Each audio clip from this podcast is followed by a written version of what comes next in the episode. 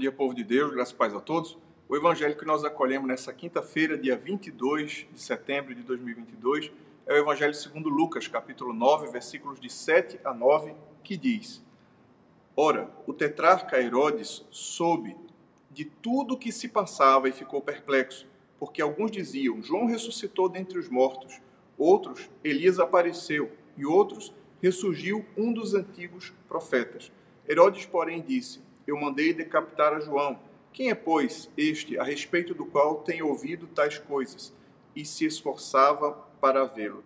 O Evangelho do Senhor, louvado seja o Cristo, que as palavras do Santo Evangelho perdoem nossos pecados e nos conduzam à vida eterna. É, hoje nós vemos a figura de Herodes, Herodes o Antipas, filho de Herodes o Grande.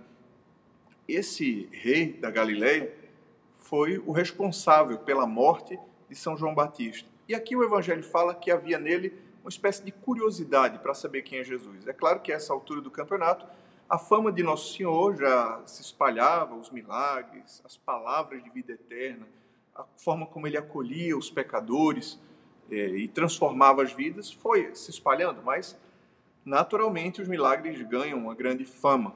E aqui diz o Evangelho que Herodes queria vê-lo.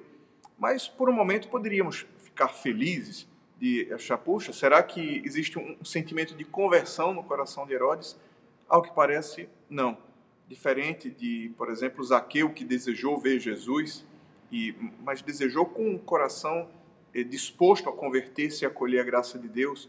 Ao contrário até de, por exemplo, Nicodemos, que mesmo por receio foi encontrar Nosso Senhor à noite e receava por conta é, da sua posição entre os judeus, mas ele foi e, e abriu o coração para acolher a graça de Deus posteriormente.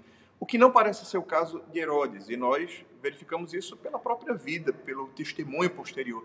Herodes parecia ter uma postura escarnecedora, curioso, evidente, curioso para ver os milagres, para ver os sinais, para ver que figura é essa. Teria sim é, João ressuscitado, e ao que parece ele conta, né? João mandei decapitar como quem dissesse assim: bom, esse que me criou problemas, eu dei fim a ele. Ou, quem sabe, Elias, ou um dos profetas. E aqui diz o Evangelho que Herodes procurava vê-lo, um desejo de ver quem é Jesus, mas era um desejo curioso, um desejo de ver os sinais, de ver os milagres, de ver essa figura de quem tanto se falava, mas não era o desejo de encontrar o Cristo e nele é, arrepender-se dos seus pecados e receber a salvação. Era um desejo curioso por uma figura religiosa. Era o desejo de ver os milagres, de ver a folia, o movimento e aquilo tudo. Como muitas vezes hoje vemos que pessoas são atraídas por discursos de milagres, de é, causas extraordinárias e coisas do tipo. Muitas pessoas são sim atraídas pelos milagres. E os milagres, assim, é, aconteciam e acontecem como obra da divina providência para é, fortalecer a fé nos corações. Mas há uma distinção entre viver em busca dos milagres de Deus e viver aos pés do Deus dos milagres. Herodes tinha uma curiosidade sobre quem é Jesus. Ele queria ver, mas sem crer. E no mundo espiritual, para ver de fato é preciso anteriormente crer. No mundo se diz, ah, eu tenho que ver para crer, mas na realidade espiritual é preciso crer para ver. É preciso ter fé no coração para poder enxergar as grandezas dos mistérios de Deus. Que nós, diferentemente de Herodes, possamos buscar a presença de Deus não por aquilo que ele faz, mas por aquilo que ele é e que ele se revelou a nós através do seu único filho, nosso Senhor Jesus Cristo.